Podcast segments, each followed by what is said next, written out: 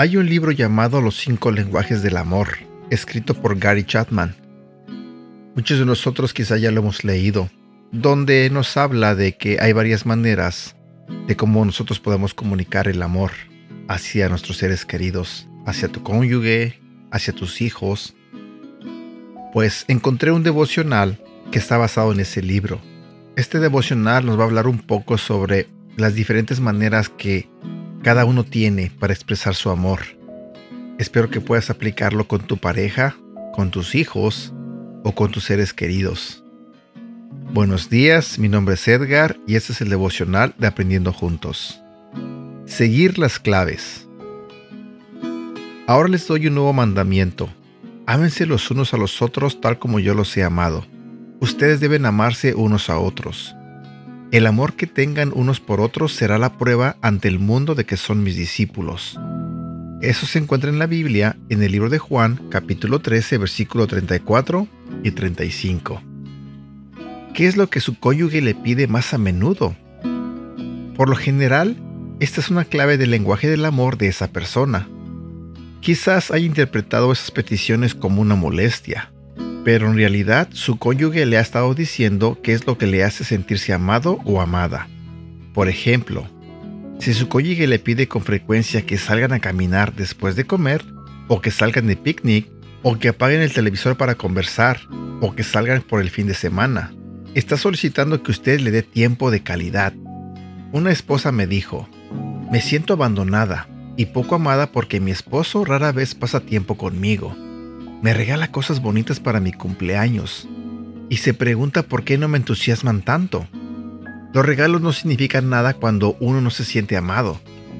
Su esposo era sincero y estaba tratando de demostrarle que la amaba, pero no estaba expresándolo en el lenguaje de amor de su mujer. Como hemos visto en el versículo que te compartí al inicio, Jesús instruyó a sus discípulos que se amaran unos a otros tal como Él los había amado. ¿Cómo nos ama Dios?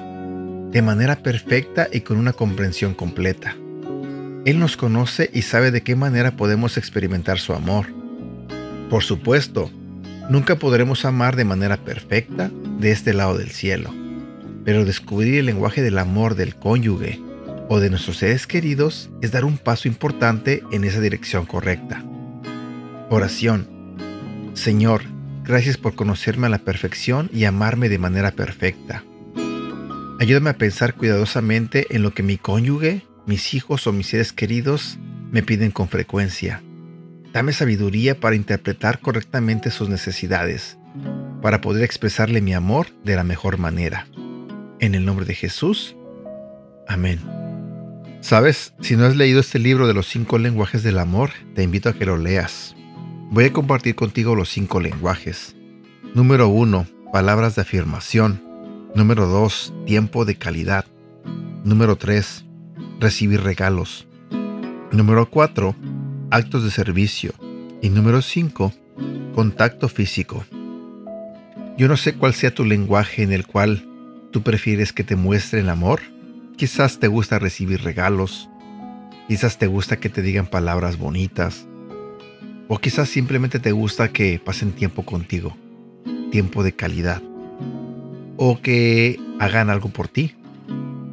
No sé cuál sea tu lenguaje del amor, pero ah, te invito a que leas este libro, te lo recomiendo. También hay el cinco lenguajes del amor para los hijos, así que hay mucho por aprender. Sé que muchos de nosotros muchas veces no sabemos ah, cuál es nuestro lenguaje del amor y tampoco sabemos cuál es el lenguaje, por ejemplo, de nuestros hijos, su lenguaje del amor de ellos cómo les gusta a ellos que expresemos nuestro amor. Y para los que tienen pareja también lo mismo. ¿Qué lenguaje del amor ah, tiene mi pareja? ¿Qué lenguaje del amor tiene tu esposo, tu esposa? Así que te recomiendo este libro, si te interesa, se llama Los cinco lenguajes del amor por Gary Chapman. Y bueno, eso era lo que quería compartir contigo en este día. Cuídate mucho, te mando un abrazo y un beso. Que Dios te bendiga. Hasta pronto.